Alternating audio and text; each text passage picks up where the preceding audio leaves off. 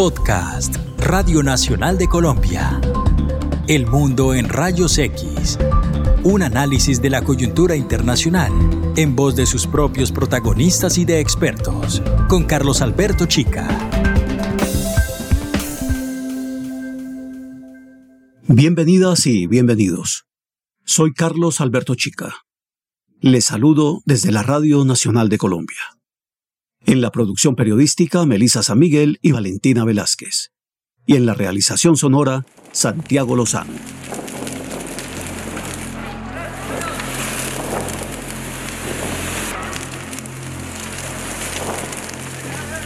Si algo se aproxima a la idea que de niño tuve sobre el fin del mundo, son los dos incendios que en menos de 24 horas vimos por televisión y redes digitales millones de personas durante las noches del 9 y 10 de septiembre en el campo de refugiados de Moria. Así lo relataba Mario López Alba, de Médicos Sin Fronteras, responsable del programa de salud mental en ese campamento, en Moria. Esta noche se iniciaba un fuego en las inmediaciones del campo de desplazados, eh, un campo eh, donde viven aproximadamente 13.000 personas, cuando está preparado para dar cobijo a unas 3.000. El fuego lo ha arrasado prácticamente todo, las tiendas de campaña, centros médicos de otras organizaciones, los barracones. Se han vivido situaciones realmente terribles y de verdadero pánico. Familias eh, y personas huyendo de la zona de peligro. Y, esto es algo que no nos ha pillado por sorpresa y que llevábamos anunciando durante las últimas semanas pero la situación es realmente de una urgencia y de una emergencia humanitaria, porque ahora mismo hay 13.000 personas en la isla que no tienen dónde pasar la noche. Seguimos en una crisis eh, y una emergencia humanitaria total. Los niños están muy asustados, muy preocupados, los padres, para incluso darles eh, las necesidades básicas, agua potable, comida, eh, acceso a medicación. Nosotros estamos intentando eh, ver la manera de poder acceder eh, a ellos lo antes posible, eh, dando prioridad por lo menos a aquellos pacientes que están en, tratamiento médico con algunos con medicamentos o, que más emergencia necesitan. El campamento de Moria está en Lesbos, isla griega en el mar Egeo, separada de las costas de Turquía por tan solo 24 kilómetros. Las fotografías y videos mostraban siluetas de seres humanos errantes que desde la penumbra se sobreponían a un horizonte en llamas. Durante la noche fue imposible ver sus rostros, aunque cada fotografía o cada video nos permitían escuchar la tos persistente de quienes habían inhalado humo, nos permitían intuir sus nacionalidades y culturas por el tipo de atuendos, nos permitía también distinguir a los más viejos por su caminar apacible y a los niños y niñas por su talla o porque emergían llantos de orfandad, de miedo, de sed o de hambre. Y también nos permitían imaginar que en alguna parte de sus cuerpos, en un morral quizá, o en una bolsa plástica, llevaban consigo a buen recaudo sus pasaportes y los documentos de los trámites para solicitar asilo. Es decir, en alguna parte del cuerpo cargaban con la única evidencia material de su esperanza. Hubo una escena que me conmovió. A pocos metros de las llamas, un hombre joven habla ante una cámara, probablemente ante la cámara de un celular. Balbucea tres palabras en inglés y con gestos cuenta el resto de la historia. De su albergue no queda nada. Solo tiene la ropa que lleva puesta, un celular en su mano derecha y una bicicleta vieja en la que se monta presuroso para huir del lugar. Bien dijo Amnistía Internacional. De la noche a la mañana han perdido el escaso cobijo y saneamiento que tenían.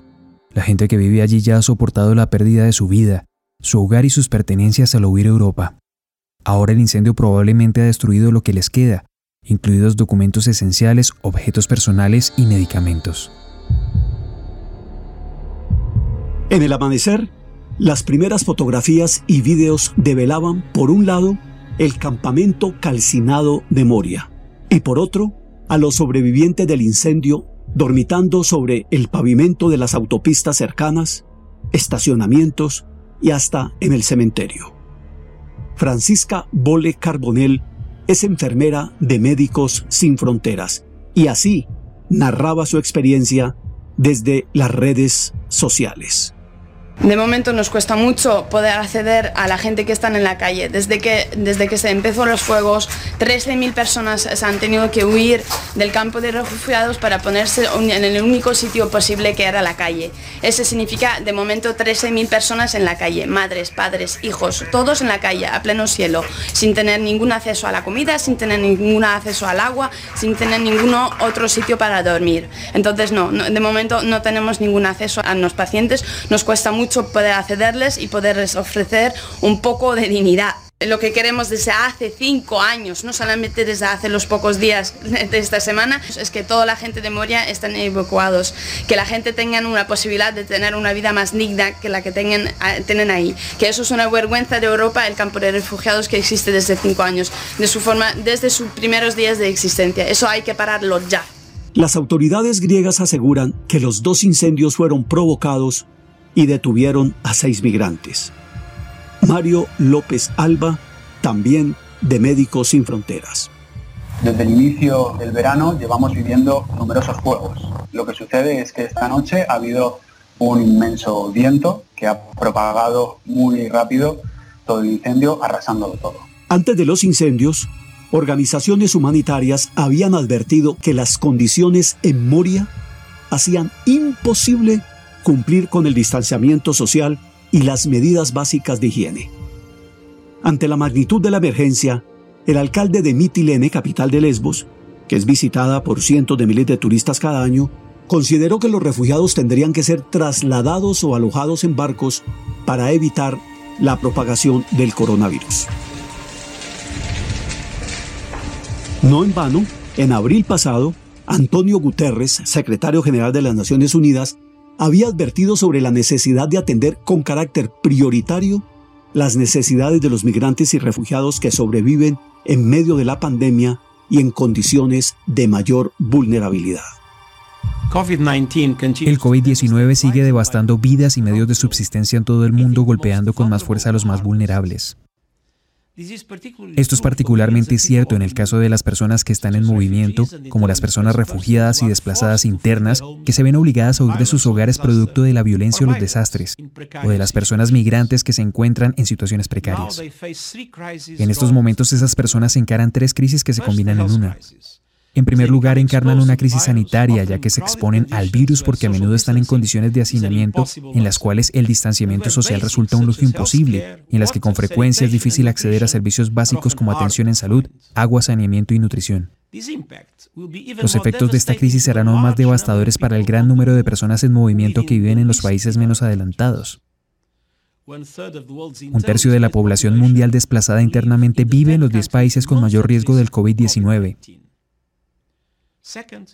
En segundo lugar, las personas en movimiento encaran una crisis socioeconómica, en particular las que trabajan en la economía informal sin acceso a protección social. Además, es probable que la pérdida de ingresos resultado del COVID-19 provoque una colosal caída de las remesas por valor de 109 mil millones de dólares.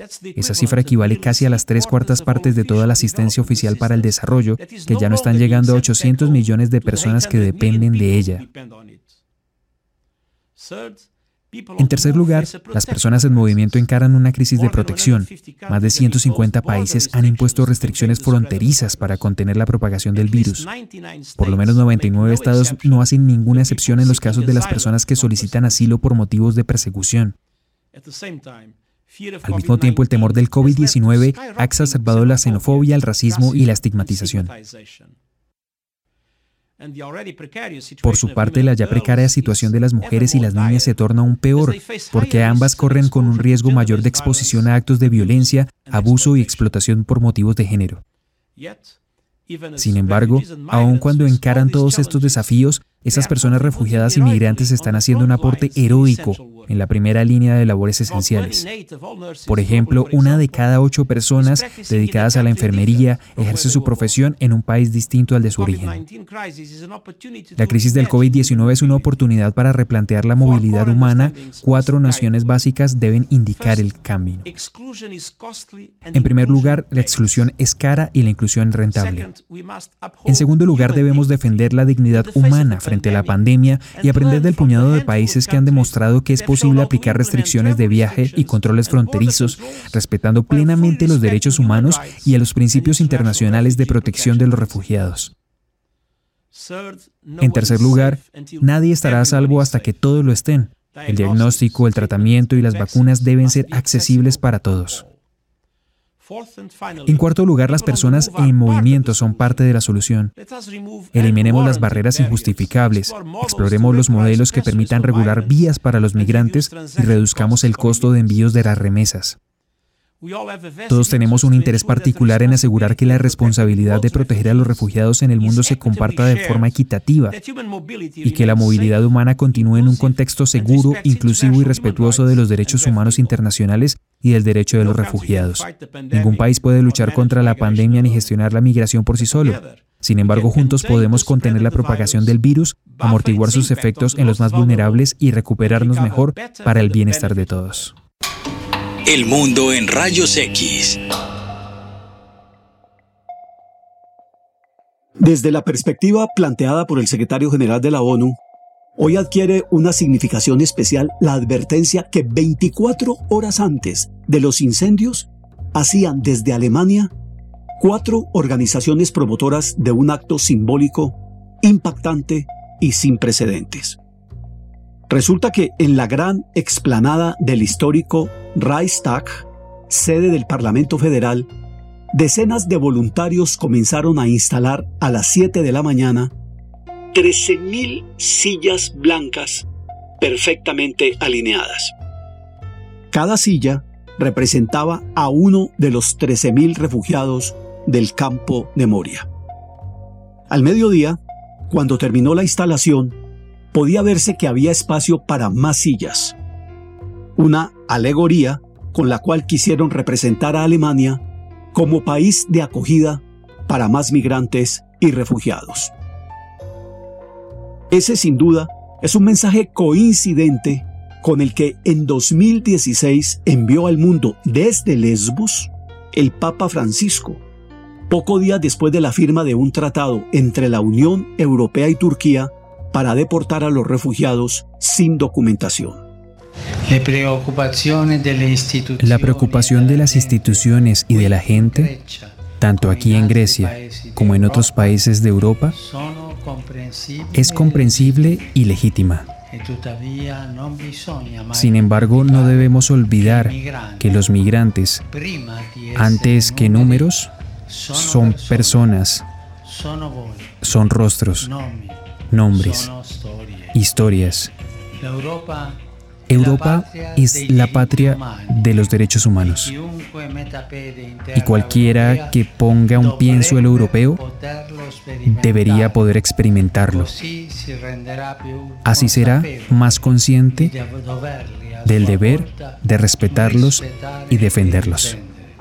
Simbólico fue también un encuentro que tuvo lugar poco después, en medio de la multitud en la Plaza de San Pedro, entre el Papa y un grupo de la organización humanitaria Open Arms, Brazos Abiertos, reconocida por rescatar a migrantes náufragos en el mar Mediterráneo. Uno de ellos era Oscar Camps, fundador de Open Arms. Nuestra intención era traerle un, un trocito de realidad de Lesbos le hemos traído un chaleco de una niña siria de 6 años que no pudimos rescatar y que evidentemente murió ahogada con su familia. Quedó compungido cuando le expliqué la historia. Eh, con él le entregué una carta con un breve resumen de, lo que hemos visto, lo que hemos vivido y lo que pretendemos que, que él haga y que actúe. Este es un drama que nos conmueve a todos, sobre todo a los que estamos en primera línea y los hemos visto llegar. Eh, y bueno, no solamente nos hemos visto llegar, sino que en algunas ocasiones hemos lamentado haber podido rescatar a los niños sin haber podido rescatar a sus padres de los naufragios. Y, sí que hemos dejado a algún niño eh, huérfano en, un país que no es el suyo, en, en, un continente que no es el suyo y a merced de administraciones que no sabemos lo que, lo que están haciendo. ¿no? Una semana después de los incendios, el gobierno griego había habilitado ya un nuevo campo para los refugiados. La reubicación comenzó el 17 de septiembre, no exenta de nuevas protestas en las cuales la policía usó gases lacrimógenos para dispersarlas. Organizaciones como Amnistía Internacional y Médicos Sin Fronteras y los propios migrantes temen que, de nuevo, se postergue la definición de su situación jurídica y el traslado en condiciones seguras a territorio continental europeo. Faris Al-Hawat es portavoz de Médicos Sin Fronteras. La gente está asustada. Saben que ir a otro campo como Moria no es la respuesta. La situación es desesperada. Crear otro Moria no va a resolverla es una pesadilla cíclica. De acuerdo al acuerdo de Unión Europea y Turquía en 2016, todos los años vemos los mismos traumas, graves problemas de salud mental y otros problemas médicos causados por horrendas condiciones de vida. Sabemos que los países europeos quieren donar fondos, bienes o ayuda de emergencia. Pero esa no es la solución. La única manera es que los países europeos y Grecia saquen a estas personas de la isla y las lleven a un lugar seguro donde puedan al menos recuperar algo de dignidad y empezar una nueva vida.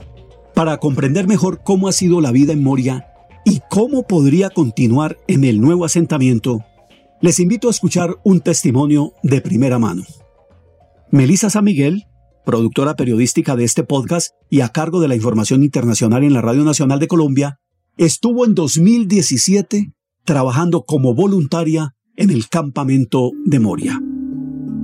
De pequeña estuve involucrada con organizaciones sin ánimo de lucro y hacía voluntariados en diferentes lugares dentro y fuera de Colombia, pero fue a través de una organización que se llama Eurorelief que llegué al campo de refugiados de Moria en el 2017. Y yo había visto antes el dolor y la necesidad en varias comunidades, pero jamás había experimentado una crisis humanitaria que me partiera el alma y la historia en dos como lo hizo Moria. Recuerdo que eran las 7 y 30 de la mañana en punto cuando entré por primera vez al campamento de Moria. Y me temblaban mucho las manos, de frío pero también de miedo. Sentía mucho miedo por las cosas que había escuchado, las noticias que veía, los prejuicios sobre los árabes y los horrores de la guerra. El campamento de Moria está ubicado en la isla de Lesbos en Grecia y como está tan cerca de Turquía, esta isla se ha convertido en un punto estratégico para la llegada de víctimas de varios países que viven el conflicto armado desde hace varios años, tanto de Medio Oriente como de África. Estas personas que huyen de la guerra llegan a Lesbos de esa manera que nosotros llamamos ilegal, sin documentación y por vías no convencionales. Cuando hablo de vías no convencionales, quiero decir en realidad enfrentándose a la muerte, nadando en aguas heladas, recibiendo disparos, naufragando, perdiendo a sus seres amados en el camino y viendo cómo ya sin aire son arrebatados por la marea. Esa manera de movilización que llamamos ilegal para ellos es simplemente el impulso humano por sobrevivir, pues la mayoría de ellos sale de estos países en guerra buscando un mejor futuro y llegan a Moria, donde se ofrece supuestamente refugio pero no hay ninguna garantía. Y Moria no solamente está geográficamente lejos de mi hogar en Bogotá, también está completamente apartado de cualquier posible realidad que algún día pude haber imaginado. Se supone que los organismos internacionales de ayuda humanitaria como la ACNUR y la Cruz Roja establecen ciertos parámetros para todos los campamentos de refugiados y así colocan unas condiciones mínimas de locación y recursos para garantizar la dignidad humana y la calidad de vida. Sin embargo, creo que muchas veces estos acuerdos internacionales se quedan solamente en el papel porque Moria no cumplía ni con el 20% de los requisitos del acuerdo. De hecho, contradice los parámetros más importantes y por eso las condiciones de vida eran tan denigrantes. En vez de un lugar con recursos, era una base militar adecuada que se asemeja más a una prisión, sin acceso a un drenaje natural, no hay viviendas, sino carpas rotas, y aunque el espacio ideal mínimo de habitación por persona se supone que es de 3 metros y medio, en Moria se deben tratar de acomodar hasta tres familias en un solo contenedor, en condición de hacinamiento.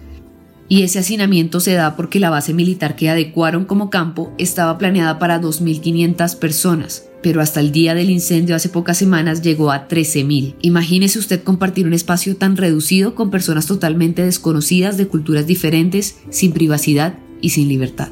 Así era Moria, y yo sé que a uno siempre le dicen que debe ver el lado positivo de una situación, no importa lo mal que se vea que siempre la noche es más oscura justo antes del amanecer y que no hay mal que por bien no venga, y yo quisiera creer que siempre es así, pero la realidad de una crisis humanitaria no permite tal cosa. Moria era una bomba de tiempo. Mientras caminaba por el campo lo primero que sentí fue mucha culpa. Jamás había presenciado algo similar, no sabía hacia dónde mirar ni siquiera y me sentía avergonzada porque mientras subía esa colina de cemento y veía la tristeza y la confusión en los rostros de la gente, especialmente de los niños, pensé en todo lo que yo había tenido y todos esos privilegios que uno da por sentado, tener una casa, una familia, tener comida, hasta esas cosas que se nos olvida valorar en la cotidianidad, como una chaqueta para el frío, un baño, un par de zapatos secos, y esa sensación de justicia fue lo que me conectó con Moria. Creo que es natural cuando uno empieza a comparar realidades. Puede que ese sea el primer paso de la empatía. Lo malo es que a veces la empatía se queda en un concepto muy abstracto, porque el tema de refugiados y la guerra yo ya lo había escuchado en las noticias e incluso lo discutíamos en casa y en la universidad. Yo creía que entendía la situación, pero como dice el dicho, ojos que no ven, corazón que no siente. Pues fue solamente cuando puse mis pies en Moria que me acerqué un poco a lo que es realmente la guerra, el dolor y la tragedia. Y estoy segura que no me pasa solamente a mí, creo que en general la humanidad está adormecida respecto al dolor de otros, y resalto en esto la responsabilidad del sistema de información, porque muchos medios, por su deber de abarcar todo, al final no abarcan en profundidad. La muerte y la injusticia no nos duele como debería. Las noticias no nos estremecen, y si lo hacen, pues nos dura hasta la franja de deportes o entretenimiento, y luego lo olvidamos. Tristemente las muertes se han convertido en números y la indignación se nos queda en una publicación de una red social.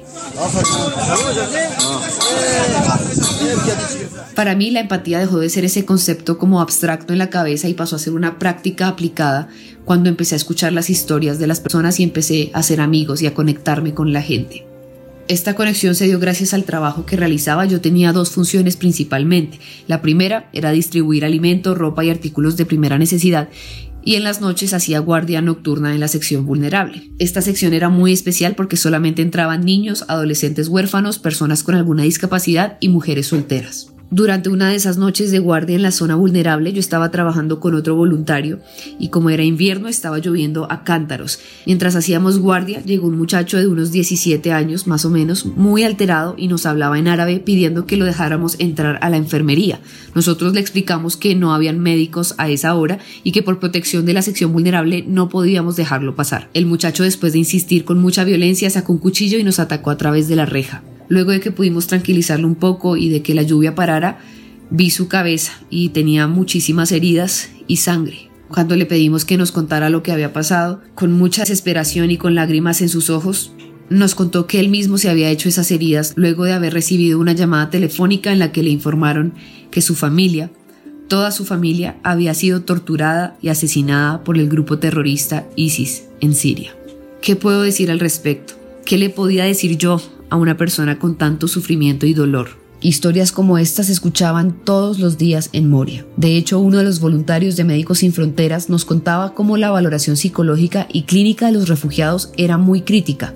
La mayoría llegaba con estrés postraumático de la guerra, trastornos de comportamiento y traumas muy graves. Y aquellos que llegaban en una situación más o menos estable presentaban complicaciones luego de un mes de vivir en Moria por las denigrantes condiciones de vida. Me acuerdo mucho de un profesor de inglés sirio que era muy decente, muy amable y muy lúcido. Sin embargo, meses después de volver a Bogotá, me enteré que él había incendiado carpas y había amenazado a personas con cuchillos. Dejó de seguir las reglas del campo, de hecho se fue a vivir fuera del campo y no quería interactuar con nadie más. Se cerró completamente a recibir ayuda de los voluntarios o de cualquier persona. Al día de hoy no sé qué habrá pasado con él.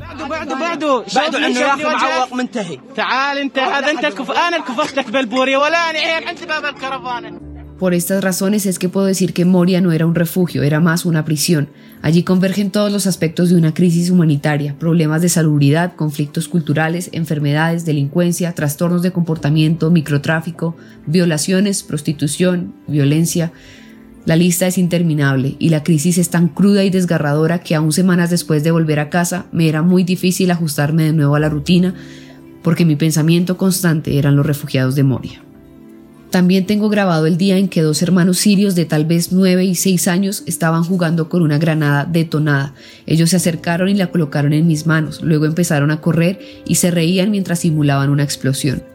Yo me quedé fría, por primera vez en mi vida sostenía una granada.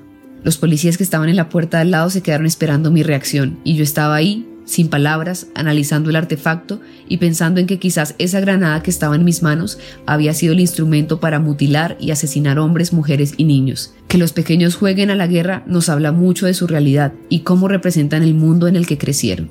Ningún niño debería jugar a la guerra. Para resumir un poco, Moria era un pasado de dolor, una lucha por conseguir asilo para no ser deportado de vuelta a la guerra infernal, la angustia de las madres que buscan desesperadamente leche y pañales para sus bebés, la incertidumbre diaria de no saber si los seres queridos que se quedaron en la guerra aún siguen con vida, el temor al futuro y una búsqueda insaciable de esperanza. A Moria le llamaban refugio, pero era tan hostil como la misma guerra. Comprender la dimensión de lo que significa un campo de refugiados a mí me cambió la vida, pues aunque regresé a Bogotá, una parte de mí se quedó comprometida con esa otra realidad en Moria, con esa otra realidad que yo ignoraba. Aquellos problemas que consideraba insufribles se han tornado insignificantes al compararlos con las constantes adversidades que enfrenta un refugiado. Cuando volví a Bogotá estaba enferma, pero no del cuerpo, era mi alma la que me dolía. Moria me llevó a una reflexión personal, pero también profesional. Le inyectó pasión a mi carrera, porque si el periodismo no es humanitario, entonces no sirve para nada. El campamento de Moria como lo conocíamos ya no está, fue destruido casi completamente por un incendio. Pero las personas siguen buscando refugio de la guerra, las personas siguen con la necesidad de desplazarse, de movilizarse y de buscar un lugar seguro. Tu relato no nos deja duda sobre lo que muy probablemente seguirá ocurriendo en el nuevo asentamiento en la isla de Lesbos. Vale la pena subrayar que antes de los incendios en el campo de desplazado de Moria, el Fondo de Naciones Unidas para la Infancia UNICEF había identificado a 4.000 niños y niñas en Lesbos, 406 de ellos sin acompañamiento de sus padres o familiares. A estos últimos se les alojó en Salónica en las 24 horas posteriores a la conflagración. La Unión Europea se ha comprometido a reubicarles en condiciones seguras. Pero, además de los 406 niños, niñas y adolescentes de Lesbos, UNICEF tiene registro de 430 más sin acompañamiento en otras islas como Samos y Kios. El mundo en rayos X. Cuando conocí esa información de UNICEF fue inevitable que me preguntara, como seguramente lo están haciendo ustedes ahora, ¿Qué tanto sabemos sobre los niños, niñas y adolescentes migrantes que están hoy en Colombia sin acompañamiento de sus familias? Porque bien distinto es el caso de quienes sí viajan con sus padres o adultos responsables y reciben apoyo y acompañamiento de entidades del Estado o de organizaciones no gubernamentales como Aldeas Infantiles SOS Colombia. Mi nombre es Mariana Jacqueline Cedeños Díaz, tengo 26 años de edad. Mi esposo se llama Juan Carlos Chávez Caballero. Somos del estado Carabobo, en Venezuela. Nosotros, como muchos otros venezolanos que tomaron la decisión de salir de su país, aunque no es fácil, tomamos esa decisión por la situación que está atravesando nuestro país en estos momentos, en lo económico, que la crisis es muy fuerte allá para todos los que la hemos vivido, no es nada fácil tomamos esa decisión de salir de Venezuela hacia Colombia buscando una mejor calidad de vida. Llegamos acá a Colombia en septiembre del año pasado, ya estamos casi cumpliendo un año acá en Colombia. Fueron unos días difíciles, ya que nos vinimos caminando con mis dos hijos, mi esposo y yo, estando embarazada con 35 semanas de gestación.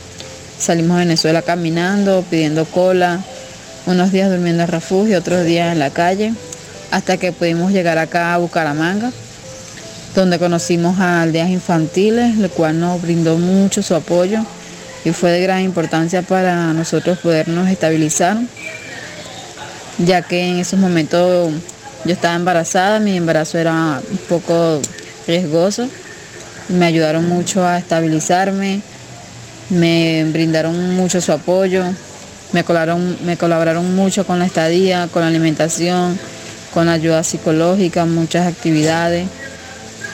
Me brindaron su apoyo con la atención médica, me ayudaron a que mi bebé se estabilizara, yo me estabilizara. Tuvimos un larguito tiempo ahí en las aldeas infantiles, compartiendo con todo el equipo de las aldeas, todos los muchachos, siempre con mucho cariño, estuvieron al pendiente de mí, con mucho respeto, me brindaron su apoyo hasta que me pude mejorar yo, mi bebé.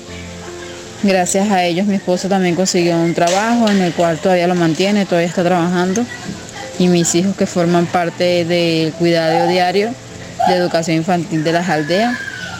Fue mucho apoyo y una gran bendición haberlos conocido. En todo momento nos apoyaron, muchas actividades para los niños, mucha ayuda psicológica. Para entender mejor los casos de niños, niñas y adolescentes no acompañados, invité a Felipe Salazar, director de proyectos, encargado de Aldeas Infantiles SOS Colombia.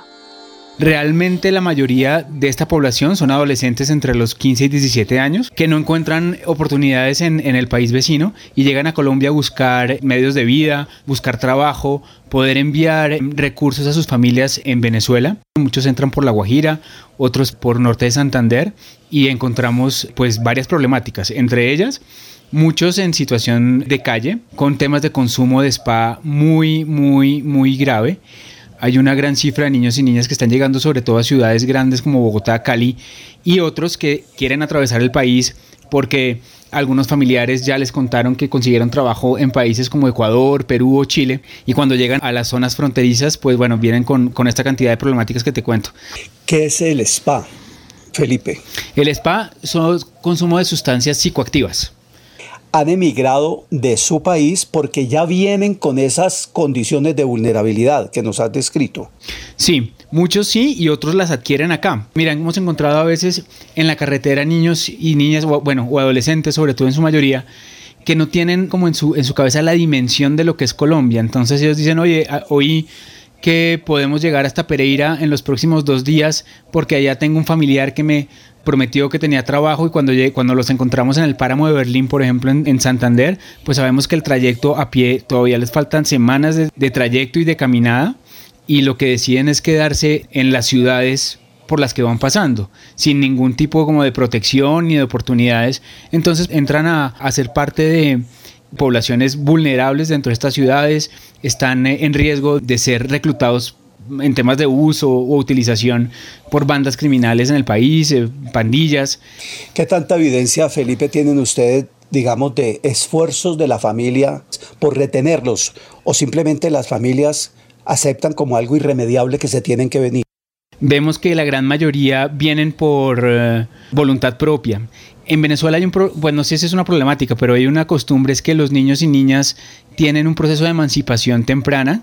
Desde los 14 o 15 años se emancipan de sus familias, muchos vienen ya en estados de embarazo o lactantes que lo que quieren es venir a buscar nuevas oportunidades en el país. Y se encuentran con un sistema de protección donde la ley de infancia en Colombia protege a toda esta población, no los ven como jóvenes emancipados, sino como niños y niñas que deberían tener un tutor, un garante de derechos. Entonces lo que pasa muchas veces es que cuando llegan y se encuentran con autoridades locales, lo que intenta el ICBF o las autoridades es abrirles un proceso de restablecimiento de derechos para que se le puedan garantizar esos derechos, cosas que realmente ellos no están buscando, porque al abrirles esos procesos, ellos no tienen la posibilidad o de buscar un empleo o de buscar trabajo, porque para la ley colombiana son niños y niñas y no son eh, jóvenes que podrían entrar dentro de un mercado laboral. ¿Cuál es la alternativa entonces? Dentro de la regulación colombiana es muy difícil que tú le des, por ejemplo, a un a un adolescente sin el permiso de sus padres, un permiso de trabajo o buscar eh, opciones de medios para que tengan medios de vida. Sencillamente lo que se trata de hacer es darles un acogimiento entre operadores del ICBF o socios que trabajen con el ICBF como nosotros, como nosotros somos, con aldeas infantiles, y buscar dentro de esas mismas modalidades o lineamientos del Sistema Nacional de Bienestar, poderles brindar esos derechos que ellos pues han perdido por estar sin ningún eh, acompañamiento de un adulto o de su familia. ¿Qué le pasa desde el punto de vista emocional, psicoemocional, digamos, a una persona como esta que viene con X expectativas y se choca con una realidad tan brutal. Una cosa es cuando tú tienes un acogimiento, por decir algo, nuestro enmaicado, donde se acerca un poco a la cultura de Venezuela y otra a encontrar nuevas oportunidades en culturas como la cultura nariñense, ¿no? Eh, yo creo que el choque emocional de ellos es tan fuerte de no poder encontrar lo que vinieron a buscar porque no encuentran lo que, quieren, lo que, tienen, lo que quieren hacer. Hemos tenido casos de niños y niñas con ideas eh, suicidas, por ejemplo. Muchos también llegan al acogimiento nuestro y encuentran un, modelo de familia donde empezamos a trabajar con ellos como planes de vida y empiezan a, buscar como la necesidad de volver a restablecer el contacto con sus familias, de intentar volver a tener ese reintegro familiar, ¿sí? ¿Qué pasa con los niños y niñas no acompañados? Ya es una opinión personal, no tanto las infantiles, sino más desde mi experiencia. Sí. Es que no es una problemática muy visibilizada, porque si tú hablas de cifras, estamos hablando de millones de personas que están atravesando el país que se están quedando en Colombia, pero tú hablas de niños y niñas no acompañados y puedes llegar a cifras de 200, 300 o 400 registrados dentro del sistema de bienestar nacional, ¿no? Entonces, si tú lo ves, es una cifra pequeña, pero la problemática es inmensamente grande porque es de las poblaciones más vulnerables que llegan a Colombia y que no hay una solución realmente duradera para esta población. ¿Qué pasa con la posibilidad de ofrecerles algún tipo de oferta de educación incluso no formal. Pues eso lo estamos intentando hacer desde aldeas infantiles. Nosotros tenemos un programa de educación en emergencias que estamos haciendo en La Guajira para mil niños y niñas. Muchos de ellos obviamente están con familias que ya están acentuadas en comunidades de La Guajira y que tienen vocación de permanencia en el país.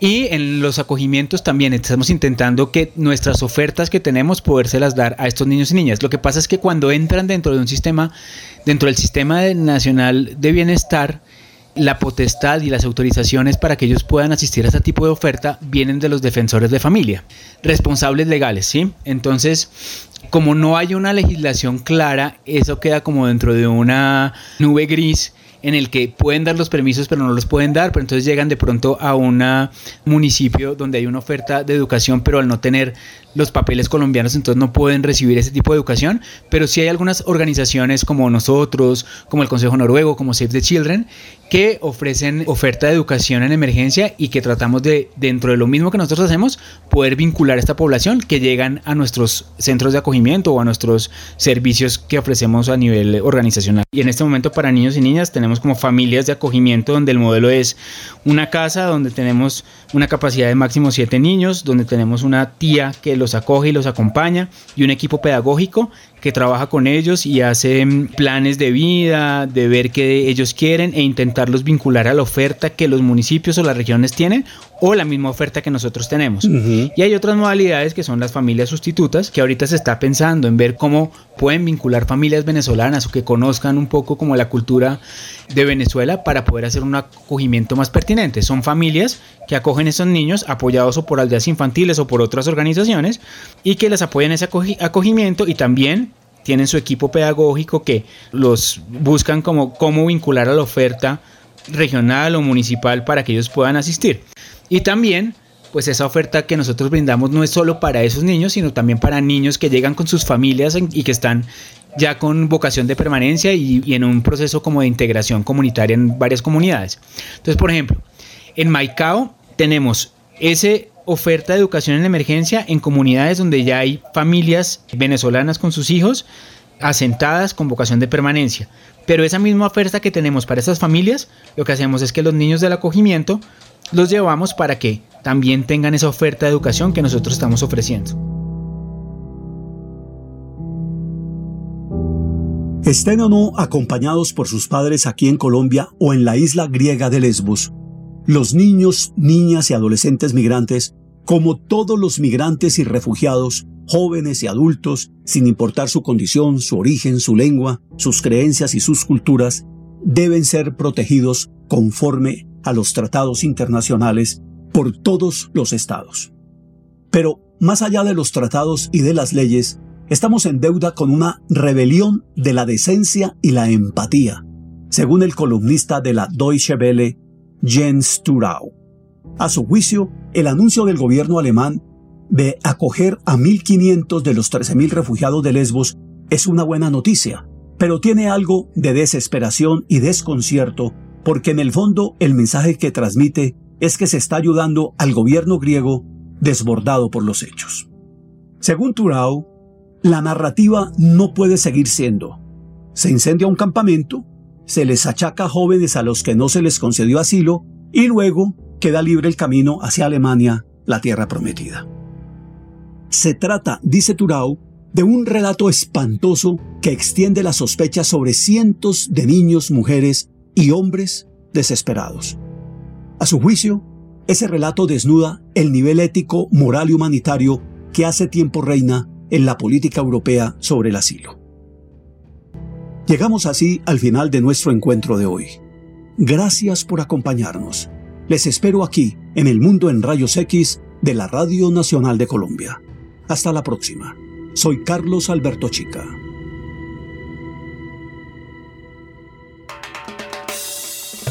El Mundo en Rayos X, un podcast de Radio Nacional de Colombia.